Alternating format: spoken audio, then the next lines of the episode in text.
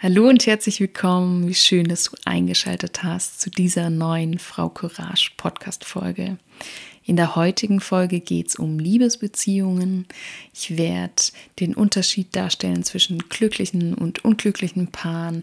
Ich werde dir konkrete Ideen mitgeben für deine eigene Paarbeziehung, wie du die verbessern kannst. Und ich werde einige wissenschaftliche Erkenntnisse aus der Paartherapie mit dir teilen. Ich wünsche dir viel Freude beim Anhören.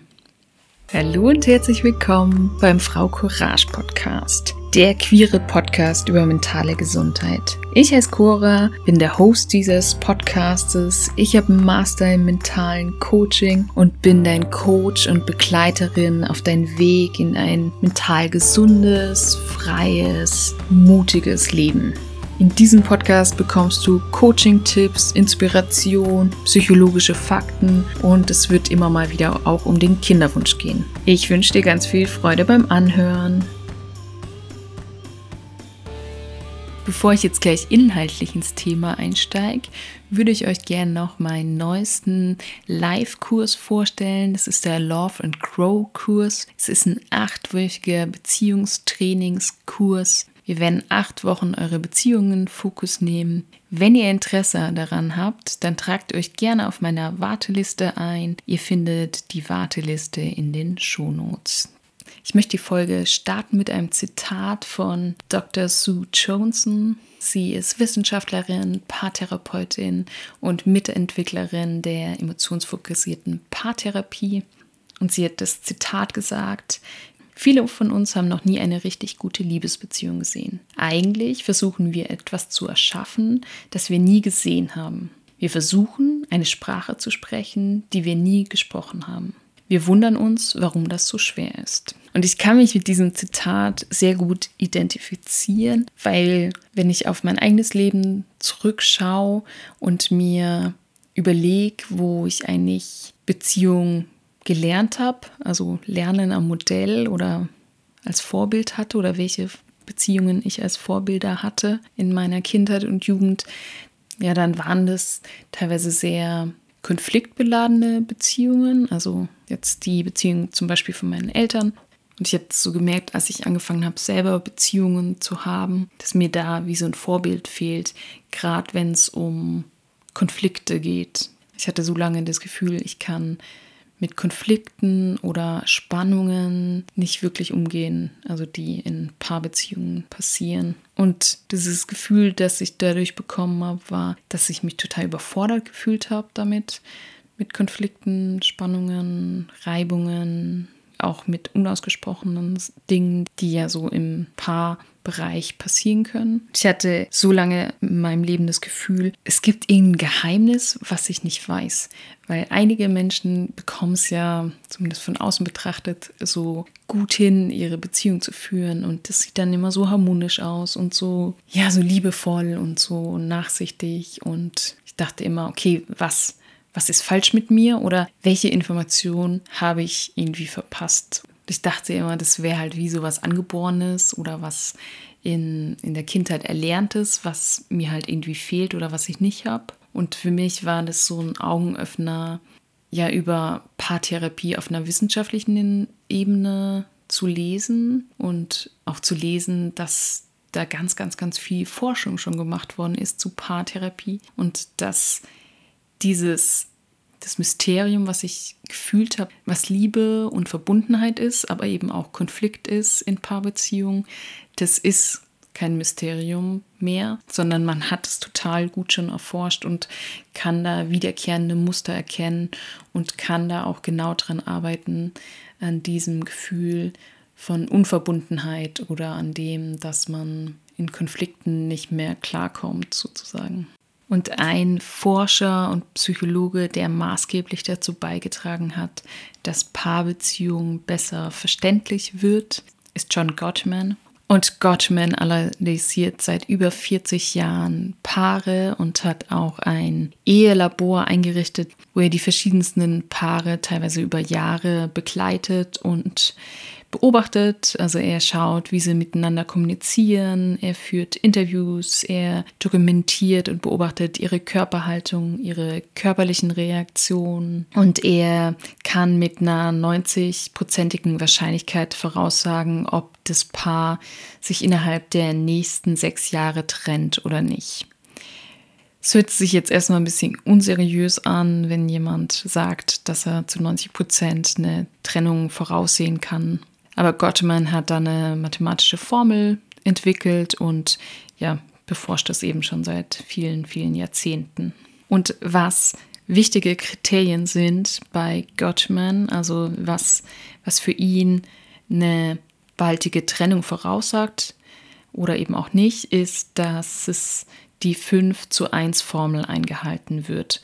Und zwar bedeutet das, dass auf, auf eine negative Interaktion müssen fünf positive Verhaltensweisen folgen.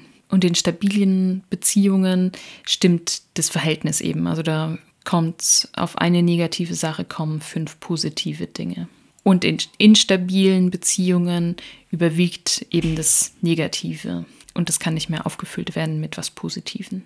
Und es müssen gar nicht so große Dinge sein, wie jetzt ein großer Streit oder wie eine, ja, wie eine schlimme Beleidigung, sondern es können teilweise auch so kleinere nonverbale Dinge sein. Und manchmal ist es gar nicht so leicht zu erkennen, was man Negatives seinem Partner, Partnerin antut, weil es ja schwer fällt, sich selber so aus einer Vogelperspektive zu sehen. Und oft sehen wir viel, viel schneller, was unser Gegenüber uns vermeintlich antut, als das, was wir vielleicht ausstrahlen, bewusst oder auch unbewusst durch nonverbales Verhalten zeigen. Oder wir sagen vielleicht irgendwas, was vielleicht für uns ja gar nicht so schlimm erscheint, aber für unser Gegenüber schon.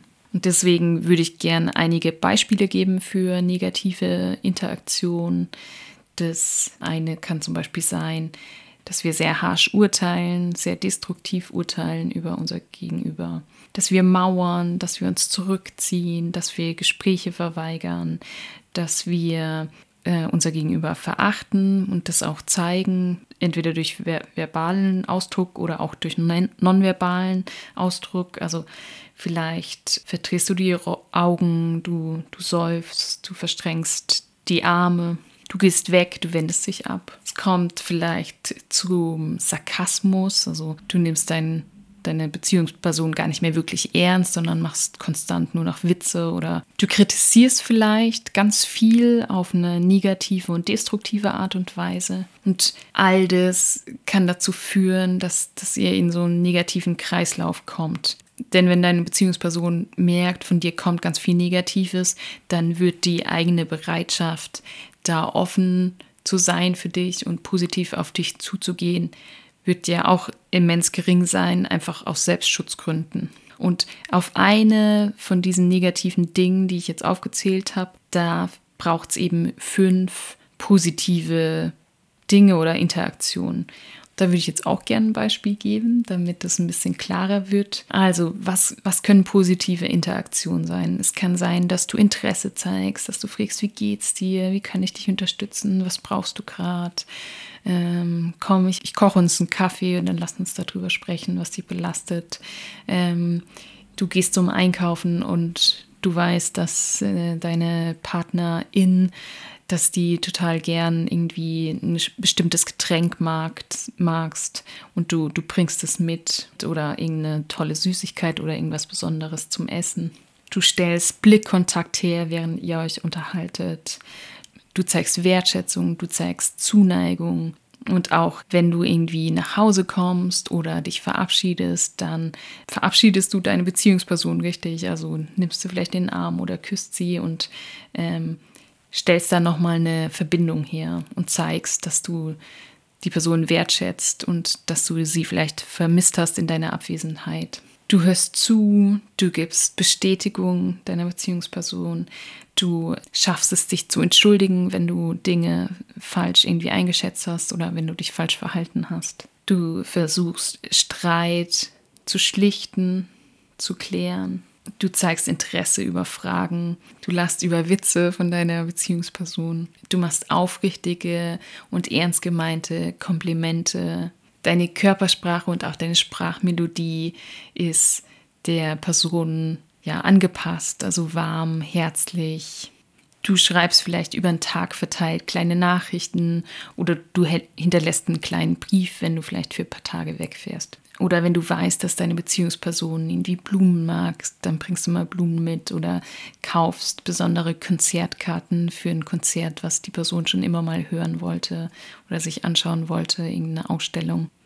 All diese kleinen und großen Dinge tragen dazu bei, dass es zu einer positiven Interaktion kommt.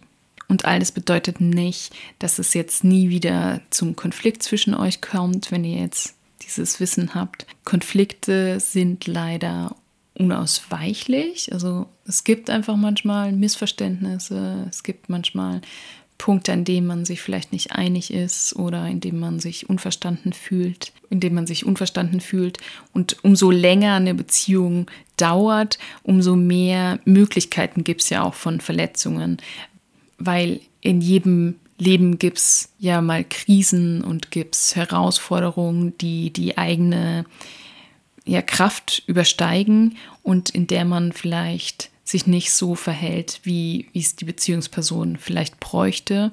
Und man verhält sich nicht so, weil man es vielleicht falsch einschätzt oder weil man selber gerade ja, den Fokus nicht auf der Beziehungsperson haben kann. Und da kann es eben zu massiven Verletzungen kommen. Und das Wichtigste ist eben, dass man sich so eine Kultur des Gespräches aneignet, dass man über diese Dinge dann irgendwann auch sprechen kann und diese Dinge sich gegenseitig verzeihen kann und auch schauen kann, wie man am besten an diesen Themen dann auch arbeitet. Und das bedeutet konkret, Liebe ist nicht nur, was uns passiert und was uns einfach in den Schoß fällt und dann von alleine läuft. Und wenn es halt nicht klappt, dann ist man irgendwie unfähig oder ähm, zu dumm oder so, sondern es ist etwas, was gelernt werden kann, was man durch gewisse, ja, Techniken ist jetzt irgendwie das falsche Wort, aber ähm, es geht ein bisschen in die Richtung, also was man mit, ja, mit Übungen und mit Erkenntnissen und Reflexion und ein Stück vielleicht auch Anleitung, dass man das aktiv gestalten kann, seine, seine Liebesbeziehung. Also wir können Probleme und Herausforderungen bearbeiten und wir können die Verbindung, die wir uns wünschen zu unserer Lieblingsperson, die können wir aktiv herstellen, können sie vertiefen, können sie verändern, wir können Konflikte bearbeiten auf eine konstruktive Weise. Und sofern beide Beziehungspersonen offen sind, können wir eine tiefe Verbundenheit herstellen. Und Liebe muss eben nichts sein, was ein Ablaufdatum hat, was einfach, ja, irgendwann vielleicht dann so einschläft oder verloren geht, sondern wenn sich ein Paar dazu entscheidet, daran zu arbeiten, dann gibt es gute Erfolgschancen, Beziehungen ja mehr Tiefe zu geben und sich auch Dinge zu verzeihen gegenseitig, auch tiefe Verletzungen. Und die meisten Menschen von uns haben ja eine tiefe Sehnsucht nach Liebe, nach Beziehung, nach einer Person, die bedingungslos an der Seite von einem steht, bei der man sich zeigen kann.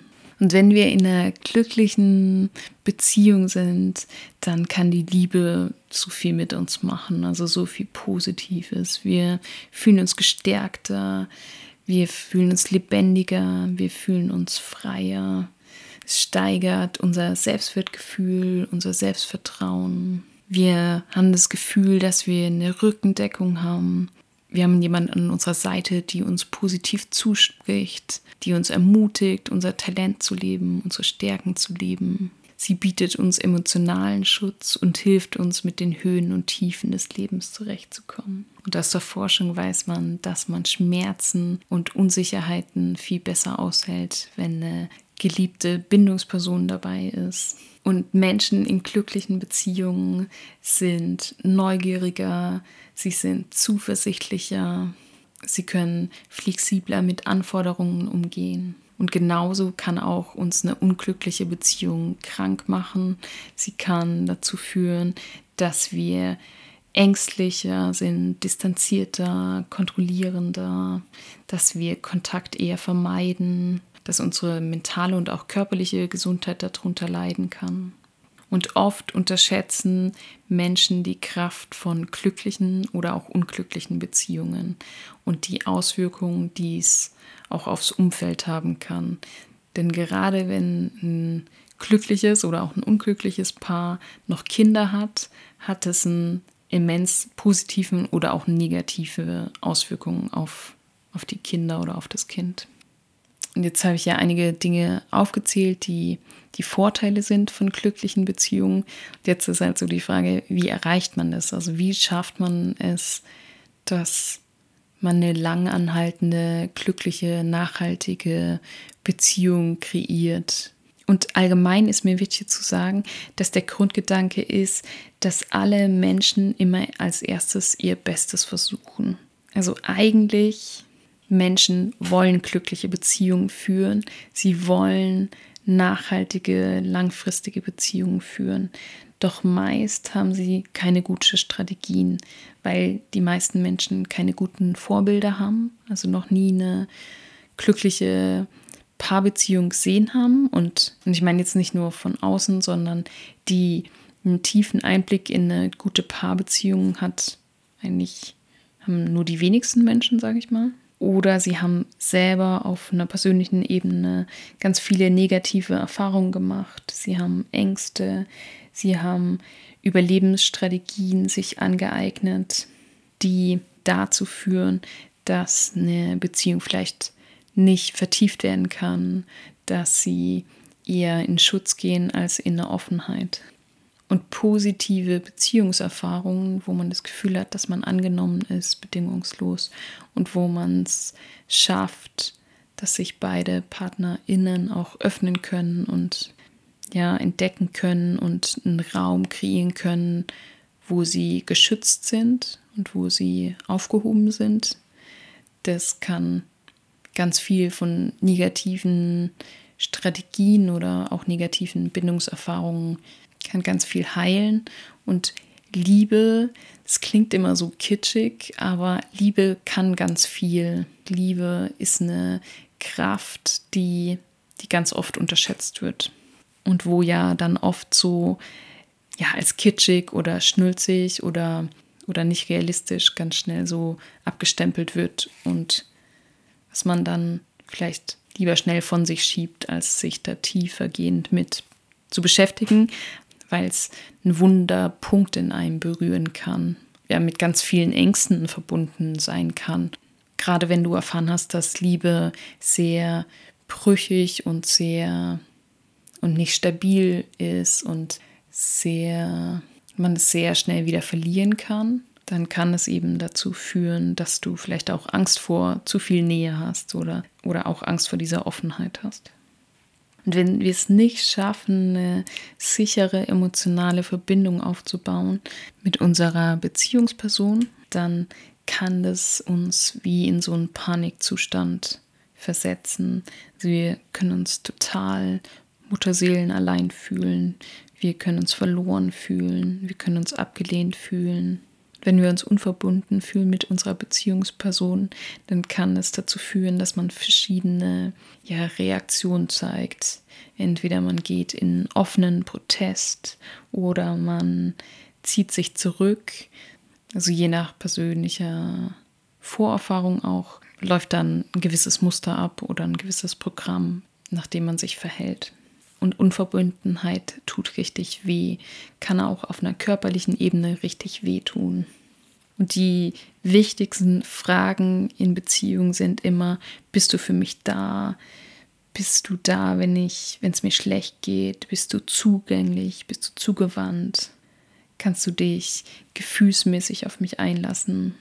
Kann ich mich darauf verlassen, dass du mir zur Seite stehst, auch wenn es mir nicht gut geht, also wenn ich krank werde oder wenn ich krank bin, wenn ich in tiefster Not bin, wirst du da mir Aufmerksamkeit schenken. Und diese wichtigen Fragen, wenn man da das Gefühl hat, dass, dass die Beziehungsperson nicht positiv reagiert, sondern da entweder unklar darüber ist, also da nicht wirklich eine Aussage macht. Es muss ja nicht eine verbale Aussage sein, sondern es kann einfach eine, ein, ein Handlungsmuster sein, die die Person halt zeigt, indem sie eben nicht, nicht da ist, wenn man sie braucht. Oder es kann auch so scheinen, dass die Bindungsperson da diese Dinge ganz klar verneint. Und wenn diese wichtigen Fragen nicht angesprochen werden, nicht transparent über die gesprochen werden kann, die werden dann oft über andere Dinge ausgetragen, also über Streitigkeiten, über Hausarbeit, über Geld, über ja, Unterschiede in der Persönlichkeit, über Körperlichkeit, also über Sex, über vielleicht, wenn man Eltern ist, auch über Erziehungsmethoden. So all das können dann ja, Stellvertreter Konflikte sein und aber eigentlich geht es nicht um eine inhaltliche Sache, sondern es geht um diese Kernfragen. Und wenn einer oder beide Beziehungspersonen das Gefühl haben, dass diese Kernfragen nicht positiv beantwortet werden können, dann führt es zu Stress und kann dazu führen, dass man ein Panikgefühl bekommt und ein Gefühl bekommt, dass man nicht sicher ist in der Beziehung.